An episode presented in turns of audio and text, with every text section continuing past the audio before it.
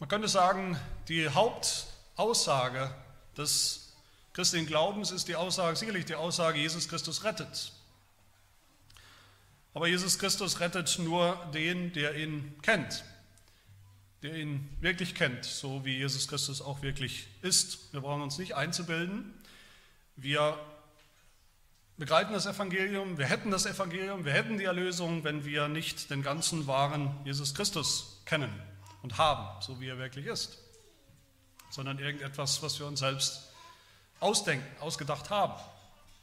Und um zu begreifen, wer dieser Jesus wirklich ist, müssen wir mindestens zwei Dinge wissen, zwei Dinge glauben, nämlich dass dieser Jesus wirklich Gott war und ist und bleibt und dass er auch ein wirklicher, echter Mensch war und auch immer noch ist. Wenn wir mit einem Teil davon Schwierigkeiten haben, einen Teil davon nicht glauben können, dann kennen wir Jesus nicht. Und dann haben wir auch nicht das, was Jesus an uns oder für uns tun will, dann haben wir nicht die Erlösung, dann haben wir nicht das Evangelium. Und zu unterschiedlichen Zeiten könnte man sicherlich sagen, hatten die Menschen mehr, mal mehr Schwierigkeiten mit dem ersten Teil oder mal mehr Schwierigkeiten mit dem zweiten Teil. Manchmal mehr Schwierigkeiten damit, mit der Aussage oder der Wahrheit, dass Jesus wirklich Gott ist und manchmal mehr Schwierigkeiten damit, dass er auch wirklich ein echter Mensch war und ist. Ich denke, heute ist es eher so, heute fällt es uns eher leicht zu sagen, klar hat Jesus gelebt, klar war Jesus ein, ein ganz normaler, echter Mensch. So denken wir und das macht uns weniger Schwierigkeiten. Wir haben eher Schwierigkeiten vielleicht mit der anderen Sache oder der anderen Wahrheit, nämlich dass dieser Jesus, der Mensch war, auch voll und ganz und echt Gott war und ist. Schon immer war und, und immer sein wird. Damit haben wir, glaube ich, mehr intellektuelle Schwierigkeiten. Und nicht nur intellektuelle Schwierigkeiten, selbst wenn wir das intellektuell für wahr halten, sozusagen abnicken und sagen, ja, da stimme ich zu, dann wissen heute doch viele, auch viele, die sich für Christen halten, wissen heute nicht, warum das wichtig ist, warum das wichtig sein soll, dass Jesus Gott ist. Was das für uns bedeutet, wissen viele nicht. Und das finden wir alles in unserer Passage von, von heute und wir wollen da uns annähern anhand von drei Fragen. Nämlich die erste Frage, hat Jesus wirklich jemals über sich selbst behauptet, Gott zu sein? Und die zweite Frage, wenn das so ist, kann er das beweisen? Gibt es Beweise dafür, dass das wirklich wahr ist? Und die dritte Frage dann, wenn das stimmt, wenn das wahr ist, was bedeutet das für uns? Was sind die drei Dinge, die wir uns anschauen wollen anhand dieses Textes. Das erste also, hat Jesus das überhaupt jemals behauptet, Gott zu sein? Es gibt viele Menschen, die immer wieder sagen, immer wieder sagen, dass Jesus Christus das nie eindeutig behauptet hat, Gott gleich zu sein, selbst Gott zu sein. Die sagen dann, das haben ihm die Jünger vielleicht in den Mund gelegt. Die Jünger haben das so interpretiert oder die Apostel haben das so später im Nachhinein in, in die Bibel, in das Wort Gottes reingeschrieben. Und wenn ich das sage, dass viele sagen, Jesus habe das nie behauptet, dann meine ich nicht Leute, die sowieso das leugnen, die gar nicht glauben, dass Jesus Gott ist. Ich meine nicht zum Beispiel die Arianer im vierten Jahrhundert gab es eine große Auseinandersetzungen, die gesagt haben, als Theologen, als vermeintliche Christen, dass Jesus nur ein Geschöpf ist, nicht Gott ist. Ich meine auch nicht die Zeugen Jehovas zum Beispiel oder andere ähnliche Glaubensströmungen heute, die leugnen, dass Jesus Gott ist. Ich meine hier Leute, die glauben, dass Jesus beides ist, dass er Gott ist und Mensch ist aber die trotzdem immer wieder sagen, Jesus hat nie behauptet, Gott zu sein. Sie glauben es, aber sie sagen, er hat es nie behauptet. Steht eigentlich so nicht in der Bibel.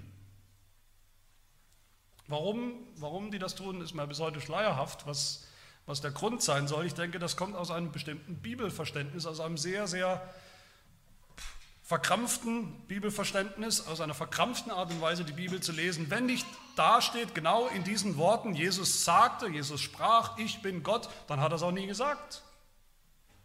So wie diese selben Leute oft dann auch sagen, nirgendwo in der Bibel steht, dass Gott überhaupt ein Dreieiner Gott ist. Dreieinigkeit, das gibt es auch nicht in der Bibel.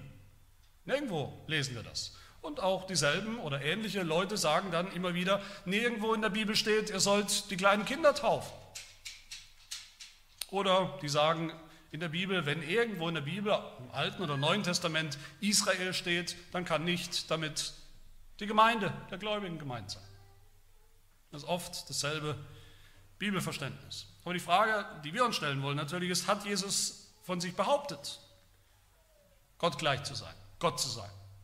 Man könnte ja durchs ganze Neue Testament gehen, natürlich, das werden wir nicht, aber selbst wenn wir nur auf das Johannesevangelium schauen, selbst wenn wir nur auf das schauen, was wir bisher gehört haben im Johannesevangelium, dann ist es mit Verlaub gesagt lächerlich zu sagen, das hat Jesus nie behauptet, Gott zu sein. Im Johannesevangelium finden wir die sieben Ich bin Worte Jesu, und das haben wir schon mehrfach gehört, jedes Mal, wo Jesus so von sich redet, in dieser Form betont, ich bin, da erhebt er einen Anspruch, da erhebt er den Anspruch, genauso zu sein wie Gott. Gott zu sein. Genauso Gott zu sein wie der Gott des Alten Testaments, der ja der große Ich Bin ist, der Jahwe ist. Das habe ich nicht erfunden, dass das so ist mit diesen Ich Bin-Worten. Das haben sich auch nicht clevere Christen irgendwann ausgedacht, die Ich Bin-Worte, das könnte vielleicht irgendwas mit Gott zu, zu tun haben, mit einem Anspruch, dass Jesus Gott ist. Die Juden selbst, die Juden haben ganz genau verstanden, was Jesus da macht, jedes Mal, wo er so redet, ich bin. Die Juden haben es ganz genau verstanden. Sie haben verstanden, dass er damit nichts anderes sagt oder beanspruchen will, behaupten will, als dass er Gott ist. Und deshalb wollten sie ihn töten, deshalb wollten sie ihn steinigen.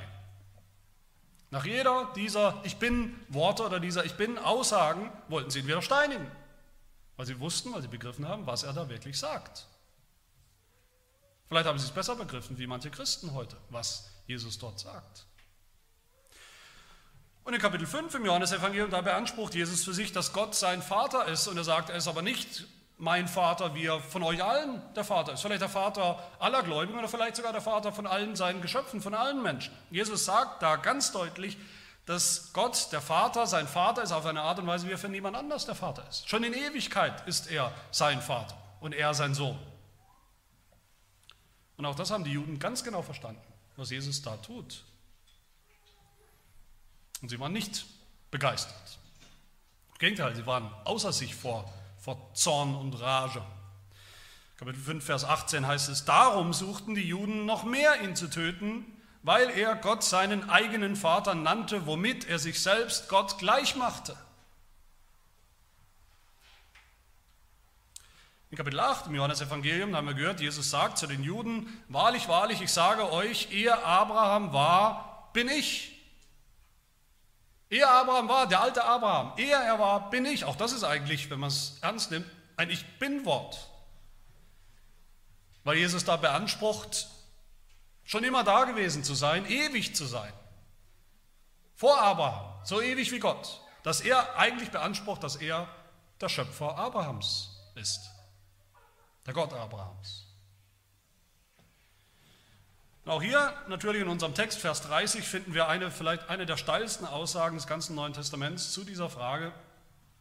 Den allerhöchsten Anspruch Jesu über sich selbst, nämlich ich und der Vater sind eins. Wir sind eins in dem, was wir tun. Was der Vater tut, tue ich. Was ich tue, tut der Vater. Wir sind eins in dem, was wir sind, nämlich Gott. Und dann Vers 33, auch in unserem Text, da sagen die Juden zu ihm, zu Jesus, wir, wir wollen dich töten wegen Gotteslästerung, weil du, der du ein Mensch bist, nur ein Mensch bist, dich selbst zu Gott machst. Das ist der Vorwurf. Und was sagt Jesus dazu? Viel wichtiger ist vielleicht, was sagt Jesus nicht dazu? Jesus sagt nicht, wie viele das denken oder wie viele das gerne hätten. Er sagt nicht, das habe ich nie gemacht. Ich habe mich nie mit Gott auf eine Stufe gestellt. Der Vorwurf geht ins Leere. Doch, das hat er. Sich auf eine Stufe mit Gott gestellt. Das tut er immer wieder. Das tut er auch hier. Und in Vers 36 fragt Jesus die Juden, er fragt sie, warum werft ihr mir Gotteslästerung vor, weil ich gesagt habe, ich bin Gottes Sohn. Weil ich das gesagt habe, ich bin Gottes Sohn. Wo hat Jesus denn das gesagt? Ich dachte, er hat das nie gesagt. Ich dachte, er hat das nie behauptet, ich bin Gottes Sohn. Doch, hier steht es schwarz auf weiß. Ich habe es gesagt, ich bin Gottes Sohn.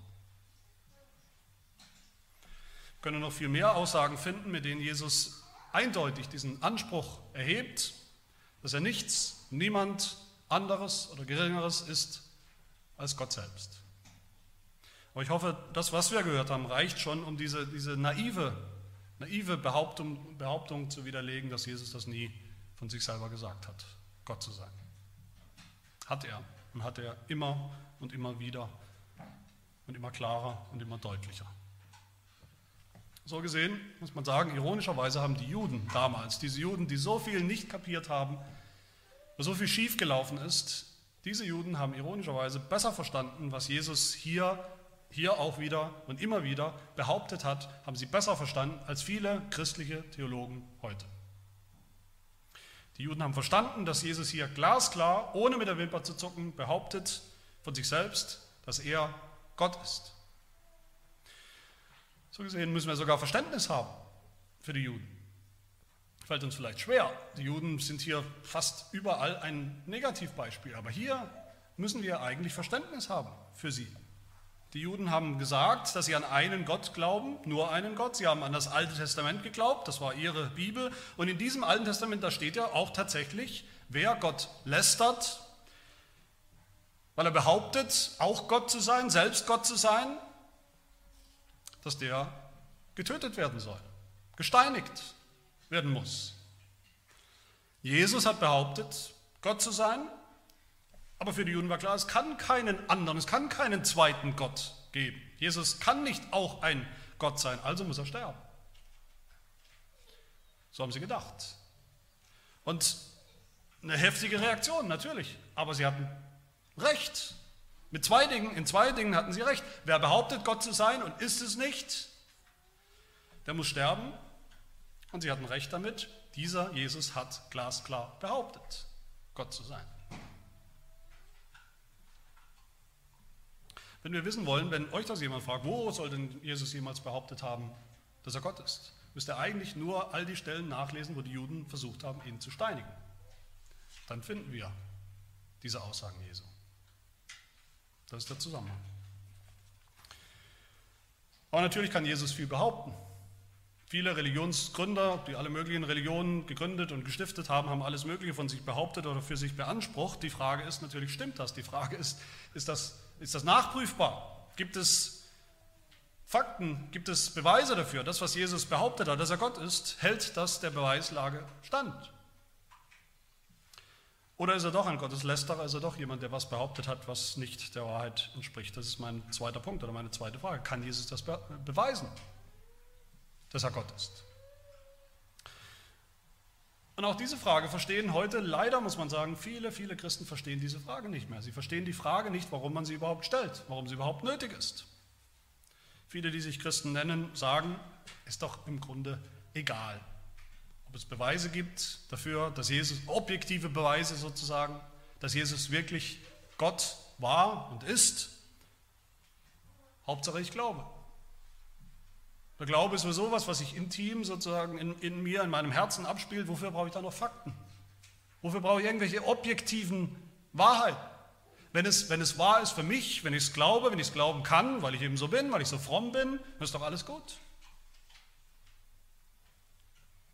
Und damit spielen solche Christen, auch wenn sie es vielleicht gut meinen, sie spielen eigentlich ein teuflisches Spiel. Sie stimmen eigentlich zu, ob sie wollen oder nicht, stimmen sie denen zu, den Ungläubigen zu, der ungläubigen Ansicht zu, die wir alle kennen, die wir immer wieder hören, auch in unseren Tagen, nämlich die Ansicht in der Religion, im Glauben, gibt es überhaupt kein Wissen. Geht es gar nicht um die Wahrheit. Es geht eben ums Glauben. Glauben ist nicht Wissen. Der Glaube ist eine rein persönliche Angelegenheit, hören wir immer wieder. Manche Menschen wollen eben gern glauben, dass Jesus Gott ist, andere lassen es halt. Und jeder kann tun, was er will. Es ist natürlich dann kein Wunder, dass solche vermeintlichen Christen überhaupt nichts in der Hand haben, im Gespräch mit Ungläubigen, die auf der Suche sind nach Wahrheit, nach dem wahren Gott. Sie haben nichts in der Hand, sie haben ja keine Wahrheit. Das Einzige, was sie immer wieder sagen können, was viele Christen immer wieder sagen gegenüber Ungläubigen, mit denen sie im Gespräch sind, ist, sie sagen immer wieder dasselbe, sie sagen immer wieder, wie ein Mantra, man muss halt glauben. Das muss man halt glauben. Meine Lieben, das ist zu wenig. Das ist viel, viel zu wenig. Das ist Jesus viel zu wenig. Da nehmen wir nicht ernst, was er hier in diesen Versen tut und sagt. Jesus scheut sich nicht, Jesus hat sich nie gescheut, die Wahrheitsfrage zu stellen. Bin ich wirklich objektiv wahr Gott? Gibt es Beweise dafür? Und Jesus scheut sich auch nicht, hat sich niemals gescheut, dass andere ihm diese Wahrheitsfrage stellen. Bis heute nicht. Und wie beantwortet Jesus diese Frage? Er tut das in zwei Schritten. Der erste ist uns vielleicht fremd oder, oder verstehen wir vielleicht nicht, was er da zuerst tut. Vielleicht schockiert es uns auch ein bisschen, vielleicht verstehen wir nicht, was er tut. Jesus sagt hier in Vers 34, Ihr Juden steht nicht in eurem Gesetz im Alten Testament, in eurer eigenen heiligen Schrift steht da nicht geschrieben, ich habe gesagt, ihr seid Götter. Also Gott hat gesagt, ihr seid Götter. Was soll das heißen? Ich weiß nicht, ob ihr euch schon Gedanken gemacht habt über, über diese Stellen. Will Jesus damit sagen, was ist denn das Problem überhaupt, wenn ich, wenn ich behaupte, Gott zu sein? In Wirklichkeit sind wir doch alle irgendwie Götter. Alle Menschen sind vielleicht Götter. Ich bin ein Gott, ein kleiner Gott. Ihr seid auch kleine Götter. Was ist das Problem? Will Jesus sagen, dass alle Menschen irgendwie fast sowas wie Götter sind? Natürlich nicht. Darum geht es nicht. Aber was soll dann diese Aussage hier? Ihr seid Götter. Gott hat gesagt, ihr seid Götter. Was Jesus hier zitiert, er zitiert ja aus dem Alten Testament, das sagt er, er zitiert aus Psalm 82. Und da spricht Gott von den Machthabern in Israel, den Mächtigen oder den Richtern in Israel, den Führern und Leitern im Volk Israel. Und zu denen sagt er, ihr seid Götter. Auch wenn ihr sterben werdet wir Menschen. Das sagt er gleich danach. Ihr werdet auch sterben wie, wie Menschen. In Wirklichkeit seid ihr Menschen. Aber er sagt auch, ihr seid Götter. Ich will nicht weiter eingehen eigentlich auf diesen Psalm. Aber das Wichtige ist, der Fakt hier. Fakt ist, das sagt Jesus, da mitten in eurer Bibel im Alten Testament, mitten im Alten Testament nennt Gott selbst Menschen Götter. Elohim. Sicher in einem übertragenen Sinn, aber trotzdem.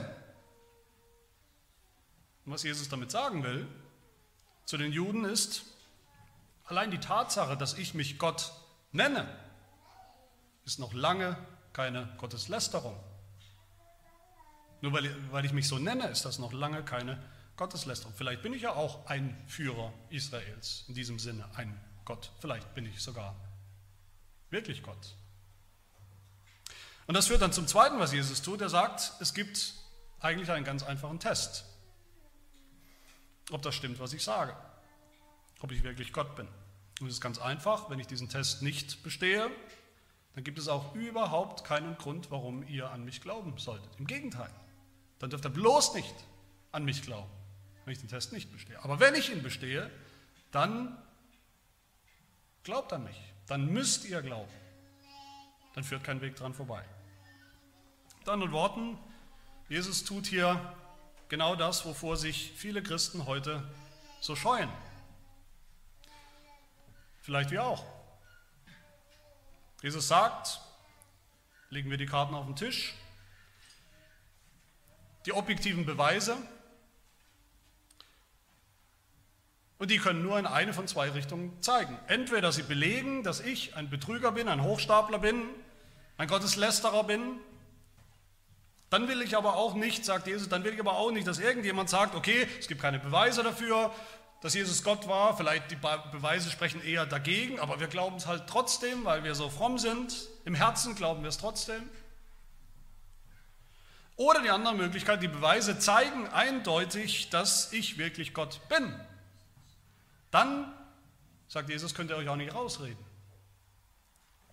Dann könnt ihr auch nicht sagen, ja, ich bin aber nicht religiös, bin kein religiöser Mensch. Ich brauche das nicht. Das mag stimmen oder auch nicht, aber ich will damit nichts zu tun haben. Das ist ja immerhin kein Wunschkonzert, um das es hier geht. Wir können uns nicht wünschen oder nicht, dass Jesus Gott ist oder dass es nicht ist. Wenn Jesus Gott ist, dann geht das jeden Menschen an. Wenn Gott existiert und wenn Gott nicht nur existiert, wenn Gott gekommen ist in Jesus Christus, in die Welt, in unserer Mitte, dann geht uns das alle an. Egal wie wir sind, wie fromm, religiös, gläubig oder nicht gläubig. Und worin besteht dieser Test hier? Er besteht in Taten, in Werken, sagt Jesus. Und er funktioniert so, dieser Test, Vers 37, Möglichkeit 1, wenn ich nicht die Werke meines Vaters tue, dann glaubt mir nicht. Möglichkeit 2, tue ich sie aber, tue ich Gottes Werke, dann glaubt doch wenigstens den Werken, wenn ihr schon nicht an mich glaubt, meine Person.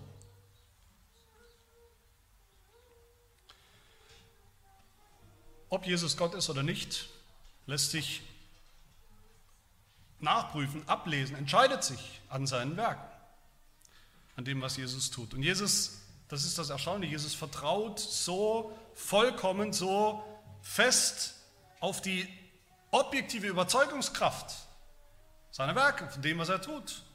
Dass er sagt, dass er sagen kann, das reicht. Schaut auf die Werke und das reicht. Wenn ihr ein Problem mit mir habt, vielleicht mit diesem Jesus, woher ich komme, ich als Mensch, wenn ihr ein Problem mit mir habt, dann schaut wenigstens auf die Werke, die ich tue. Und dann müsste euch eigentlich alles klar werden. Darauf hat Jesus vertraut. Und wir das jetzt nicht als, irgendwie als schlechten Tausch verstehen, dass Jesus sagt, na gut, ihr glaubt nicht an mich, dann glaubt wenigstens an meine Werke, als wäre das ein, ein Gegensatz. Es ist kein Gegensatz. Er sagt hier, Jesus sagt hier in Wirklichkeit, ich und meine Werke, das lässt sich überhaupt nicht voneinander trennen. Das, was ich tue, zeigt eindeutig, wer ich bin, was ich bin und wer ich bin. Um welche Werke geht es hier? Was, was ist dieses Kriterium in diesem Test, woran sich alles misst? Es geht nicht um alles, was Jesus jemals getan hat in seinem Alltag sozusagen, alle Werke, die er jemals getan hat. Es geht um bestimmte Werke, es geht um besondere Werke, nämlich die, die Johannes in seinem Evangelium hier immer wieder auch Zeichen nennt. Auch in Vers 41 hier in unserem Text tut er das. Und was sind die Werke, die Zeichen, die Jesus schon getan hat? Jesus hat, wenn wir uns erinnern, er hat völlig übernatürlich ganz normales, reines Wasser verwandelt in besten Wein bei einer Hochzeit. Jesus hat den, einen sterbenskranken Sohn von einem Beamten völlig gesund gemacht, in einem Augenblick sogar durch Fernheilung, ohne da vor Ort gewesen zu sein, ohne den Kranken, Sterbenskranken jemals gesehen zu haben. Einfach durch das, was er gesagt hat. Jesus hat vor den Augen von vielen Zuschauern einen Gelähmten, einen Menschen geheilt, der schon 38 Jahre lang gelähmt war, dem wirklich nichts und niemand helfen konnte. Jesus hat einen Mann geheilt, der schon blind geboren wurde als, als Baby. Und das, da sagt er ausdrücklich, dass das eben so ein Werk war, so ein Zeichen. Jesus sagt über diesen blind, blinden, blindgeborenen, der geheilt wurde, an ihm sollten die Werke Gottes offenbar werden. Jesus hat Tote auferweckt, Jesus hat Blinde wieder sehend gemacht, Gelähmte, so dass sie wieder gehen konnten. Jesus hat Stürme gestillt mit seinem Wort. Jesus ist auf dem Wasser oder übers Wasser gelaufen wie ein Geist. Jesus hat zu einem Leib oder ein paar Leib Brot gesagt, vermehrt euch. Und das Brot hat sich vermehrt, das Brot hat gereicht, um Tausende satt zu machen. Und all diese Werke hat Jesus nicht nur getan, sondern er hat sie sofort getan, er hat sie ohne Hilfsmittel getan, er hat sie ohne Tricks getan, er hat sie einfach getan mit der, mit der bloßen Kraft seines Wortes, hat er sie getan. Und sie waren da, sie sind passiert, sofort. Jedes einzelne Mal, weil er ist, wer er ist. Und Jesus hat diese Dinge übrigens auch nicht im, im, im, Wohnzimmer getan, mit ein paar seiner, seiner treuesten und besten Fans, die sowieso immer für ihn sind, sondern er hat diese Werke getan, mitten im Tageslicht, mitten in der Öffentlichkeit, unter dem Blick nicht nur von seinen Fans, sondern von seinen allerschlimmsten Kritikern hat er sie getan. Alle Zeichen, von denen Johannes berichtet, sind immer, das kann man nachlesen, sind immer öffentliche objektive, nachprüfbare Taten, Wunder. Und jedes einzelne dieser Werke, dieser Wunder, jedes einzelne dieser, dieser Zeichen allein für sich genommen, lässt schon nur einen einzigen logischen Schluss zu. Wie wir es immer wieder hören im Wort Gottes, nämlich dieser ist der Sohn Gottes. Dieser ist Gott der das sowas tut. Es gibt keine andere rationale Erklärung dafür. Das hat nichts mit Aberglauben zu tun, das hat nichts mit einer besonderen Frömmigkeit, einer besonderen frommen Einstellung der, der Zuhörer oder Zuschauer zu tun. Das ist einfach so. Das ist die einzige Erklärung. Wer der Schöpfung befiehlt, dem Meer oder was auch immer, wer der Schöpfung befiehlt und die Schöpfung gehorcht, das kann nur der Schöpfer sein. Wer Kranke heilt, die, die kein, kein Mediziner der Welt heilen konnte, ohne selbst je irgendwas in dem Bereich jemals Medizin studiert zu haben, ohne den Kranken überhaupt nur angefasst zu haben, ohne den Kranken überhaupt nur gesehen zu haben, einfach durch sein Wort, der kann nur Gott sein. Wer Tote, die schon sozusagen einen Totenschein ausgestellt bekommen haben, auf ihren Namen zum Leben erweckt, der kann nur Gott sein. Wer Sünder Sündern die Sünde vergeben kann, Sünder ganz neu machen kann. Das kann nur Gott sein. Da bleiben keine anderen Möglichkeiten mehr offen. Ist, da ist kein Raum für Interpretation, für irgendwelche unterschiedlichen Weltanschauungen. Der eine denkt das, der andere denkt das. Ich frage mich manchmal, warum, wenn uns jemand fragt, warum wir eigentlich an Jesus glauben. Oder warum Sie an Jesus Christus glauben sollten. Warum ist unsere erste Antwort so oft, weil Jesus so lieb ist zu mir, weil Jesus so viel Schönes in meinem Leben getan hat, so viel für mich verändert hat, weil ich dieses warme, wohlige Gefühl in der Magengrube habe, wenn ich an Jesus denke. Es ist nicht schlecht, aber das reicht nicht. Warum ist unsere Antwort nicht, weil Jesus Gott ist? Was eindeutig erwiesen ist, bewiesen ist durch die Dinge, die er getan hat. Durch die Wunder, die er getan hat. Die Werke, die Zeichen. Dinge, die niemand anderes tun kann als Gott. Dass diese Wunder lange her sind, das wissen wir alle, dass sie 2000 Jahre her sind, was Jesus, als Jesus so gelebt und gewirkt hat. Aber das ändert ja nichts an der Tatsache. Wir denken manchmal, es ist ein Problem, es ist so lange her und wir waren nicht dabei. Auch wenn vor 2000 Jahren jemand diese Dinge getan hat, die eindeutig beweisen, dass er Gott war, dann gilt das ja immer noch. Wenn jemand wirklich Gott ist, dann hat diese Tatsache kein, kein Mindesthaltbarkeitsdatum. Dann hört er nicht irgendwann wieder auf, Gott zu sein. Bis heute nicht. Die Beweise sind immer noch da, werden immer noch überliefert, werden immer noch bezeugt, sogar in Gottes Wort finden wir sie. Und derselbe Jesus ist immer noch da und ist immer noch Gott. Und dann sehen wir natürlich am Ende der Geschichte, dass es kam, wie es kommen musste. Vers 42. Es glaubten dort viele an ihn. Die, die Werke, die Jesus getan hat, sind ausreichend, waren ausreichend, sie sind überzeugend, ihre, ihre Beweislast ist, ist eigentlich erdrückend.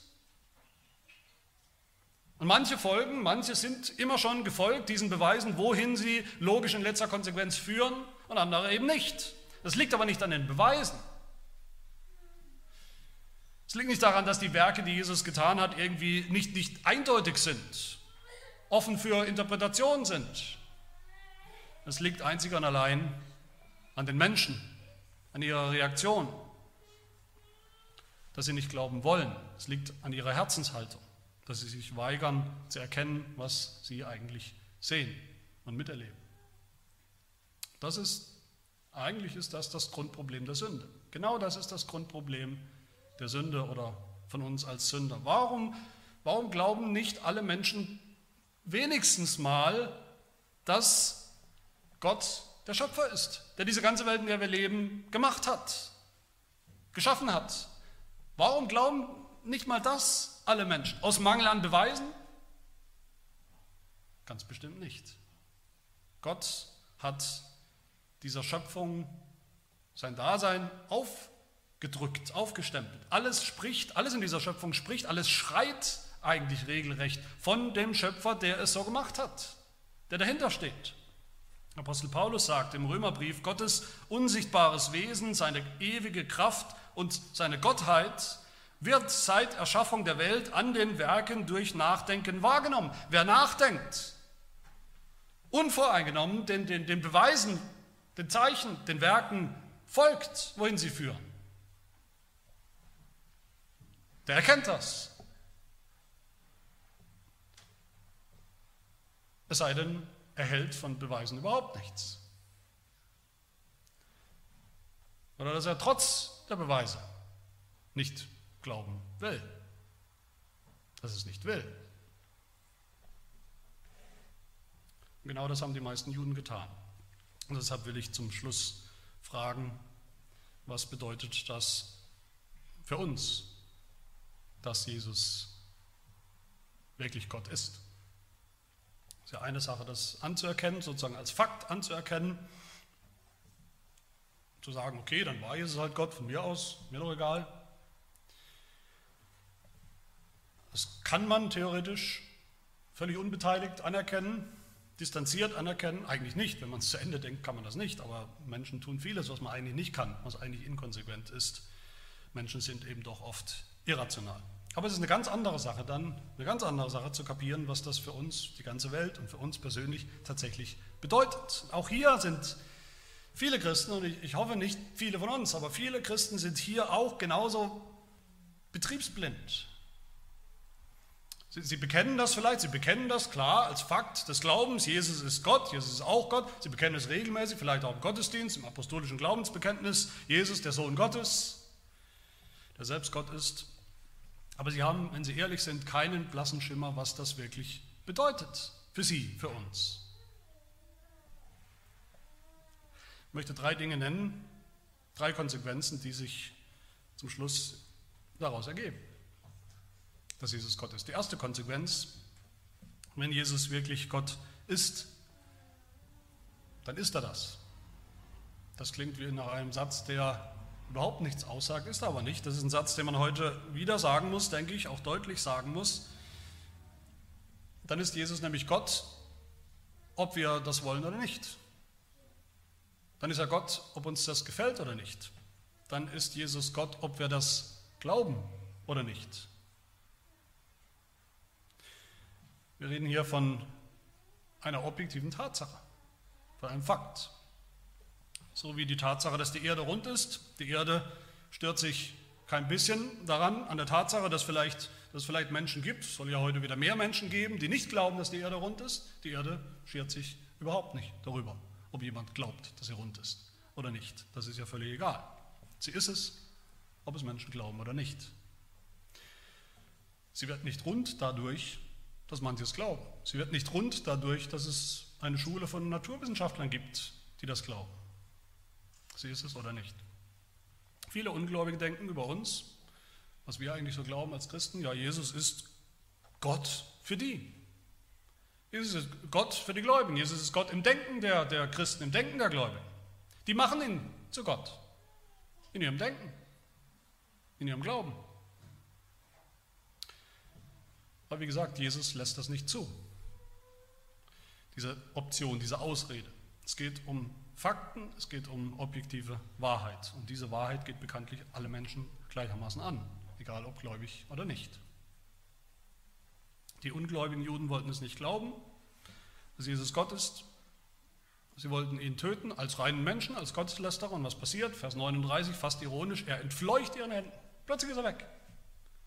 Sie sagen, du bist nicht Gott und sie sind konfrontiert mit der Realität, dass er es eben doch ist, dass er Dinge kann, die nur Gott kann.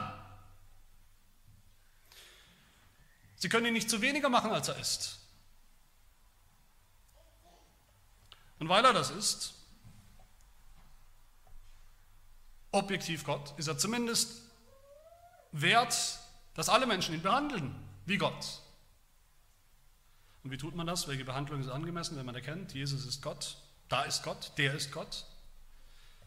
Anbetung. Anbetung ist die allererste und die absolut notwendige Reaktion, wenn man erkennt, ja, da ist Gott, der ist Gott, Jesus ist Gott. Das ist das Erste. Die zweite Konsequenz ist, nur Jesus als Gott, als wahrer Gott kann uns auch retten und erlösen. Auch das kapieren wir oft nicht mehr. Auch das kapieren viele vermeintliche Christen heute nicht mehr. Sie schauen auf den Menschen Jesus, den mögen sie, den lieben sie, der ist ihnen wichtig. Jesus ist Mensch geworden, ist ihnen wichtig. Jesus war gehorsam als Mensch. Jesus hat gelitten als Mensch. Jesus ist gestorben als Mensch für uns, für uns Menschen. Das ist das Evangelium, denken sie. So hört man immer wieder das vermeintliche Evangelium.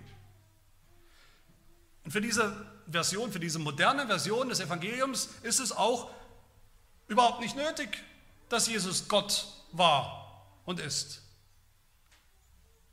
Ein reiner Mensch, ein sündloser Mensch, das reicht aus. Das reicht ihnen. Aber die Christen durch die Jahrhunderte hindurch haben das alles ganz anders gesehen. Alle unsere Bekenntnisse, die Bekenntnisse der Kirche durch die Zeit hindurch, durch die Jahrhunderte hindurch, die stimmen in, allem, in einem völlig überein, nämlich in der, in der klaren Aussage, dass Jesus nicht nur Mensch und Gott war, dass er Mensch und Gott, wahrer Mensch und wahrer Gott war, sondern sie stimmen überein, sogar in der Aussage, dass er wahrer Mensch und wahrer Gott sein musste. Sonst ist kein Mensch, kein Sünder jemals erlöst. wir dürfen uns sicher sein, Gott ist nicht aus lauter Langeweile Mensch geworden, weil er mal was anderes probieren wollte, obwohl es eigentlich gar nicht nötig war, dass Gott Mensch wird. Gott ist Mensch geworden in seinem Sohn, damit sein Sohn uns erlösen kann, weil es nur so ging.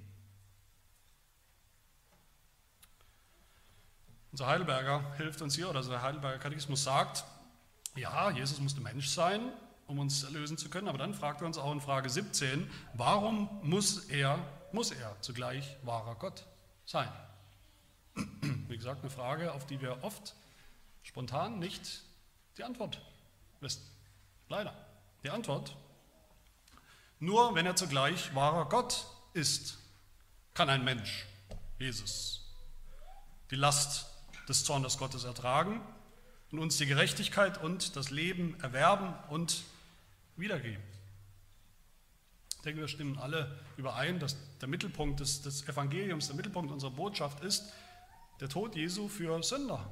Sein Tod für uns, damit wir ihn nicht so sterben müssen als Strafe, als Opfer für uns. Ein sündloser Mensch als Opfer für uns.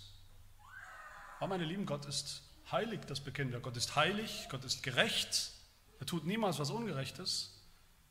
Gott kann nicht einfach mal so als Idee irgendeinen sündlosen Menschen bestrafen, sterben lassen für andere. Irgendeinen Menschen. Das wäre ungerecht. Das geht nicht. Aber das hat Gott auch nicht getan. Gott hat nicht irgendeinen Menschen, unschuldigen Menschen bestraft für uns, für unsere Sünden. Was hat Gott getan? Er hat die Strafe auf sich selbst genommen. In Jesus Christus. Nicht auf irgendeinen Fremden, auf irgendeinen unbeteiligten Dritten, auf irgendeinen normalen Menschen. Er hat die Strafe auf sich selbst genommen und damit auf Gott. Es gibt kein Evangelium ohne die Gottheit Jesu. Es gibt kein Evangelium. wenn Jesus nicht Gott ist. Nur als Gott, Jesus als Gott, kann den Zorn Gottes ertragen. Nur Jesus als Gott kann uns die Gerechtigkeit schenken, kann den Toten neues Leben geben. Der Jesus, der Mensch geworden ist, für uns, ist auch Gott. Er ist Immanuel geworden. Gott mit uns, nicht Mensch mit uns. Das auch, aber auch Gott mit uns. Ich und der Vater sind eins. Der Jesus, der ans Kreuz gegangen ist, ist auch Gott.